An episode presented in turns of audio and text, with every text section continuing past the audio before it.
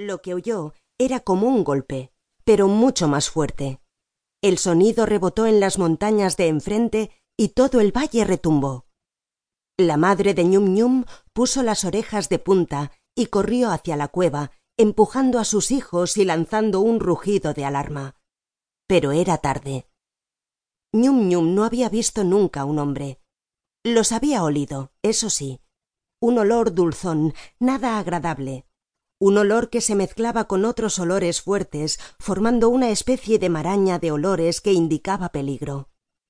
Cada vez que habían captado en el bosque aquella maraña de olores, la madre de ñum ñum había hecho que todos salieran huyendo de vuelta hacia la cueva.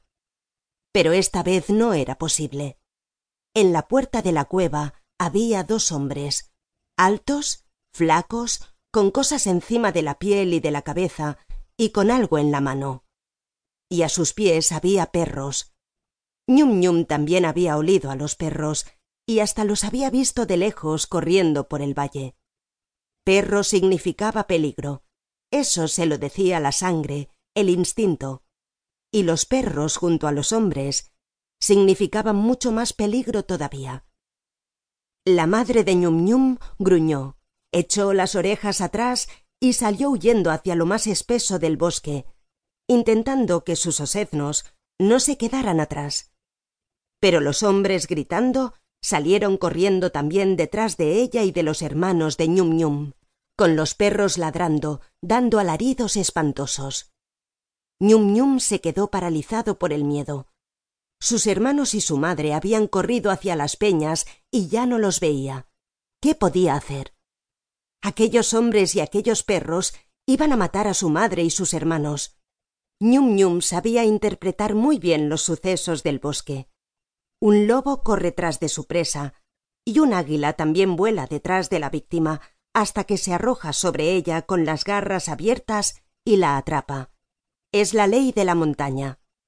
Por eso estaba seguro de que los hombres y los perros, que corrían detrás de su madre y sus hermanos, los iban a matar. ñum ñum intentó esconderse en el interior de la cueva, pero no tuvo tiempo. Cuando quiso darse cuenta a otro hombre, al que ni siquiera había visto porque estaba escondido detrás de una roca, se abalanzó sobre él con una red en las manos.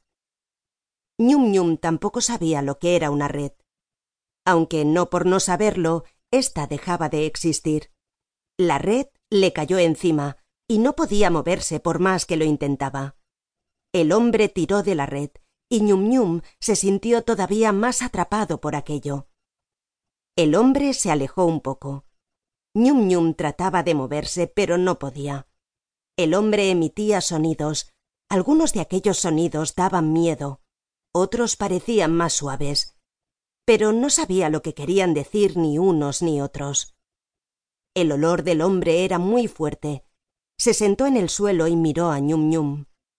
El osezno miraba los ojos del hombre y en ellos veía una mezcla de miedo y crueldad.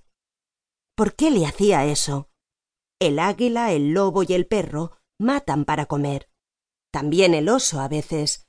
Pero ñum ñum no había matado nunca y solo había comido algo de carne de pequeños animales muertos, restos de lo que dejaban el águila o el lobo.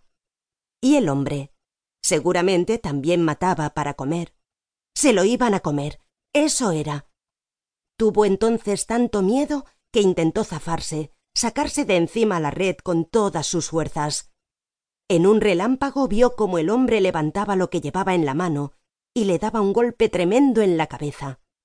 ñum ñum no perdió del todo el sentido, pero se quedó atontado. Le dolía. Salvo en los flojos mordiscos de los juegos, aún no había probado nunca el dolor. Era algo agudo y grave al mismo tiempo, calor, algo insoportable. ¿Por qué le hacía eso el hombre? Un rato después volvieron los otros hombres y los perros que habían salido detrás de su madre. Los hombres daban voces y olían a excitación. Apartaron a los perros y se acercaron todos a ñum ñum. Este se encogía en la red, temiendo que le fueran a hacer más daño en cualquier momento. Pero no se lo hicieron. 3. Cargaron a ñum ñum en una cosa ruidosa que se movía y se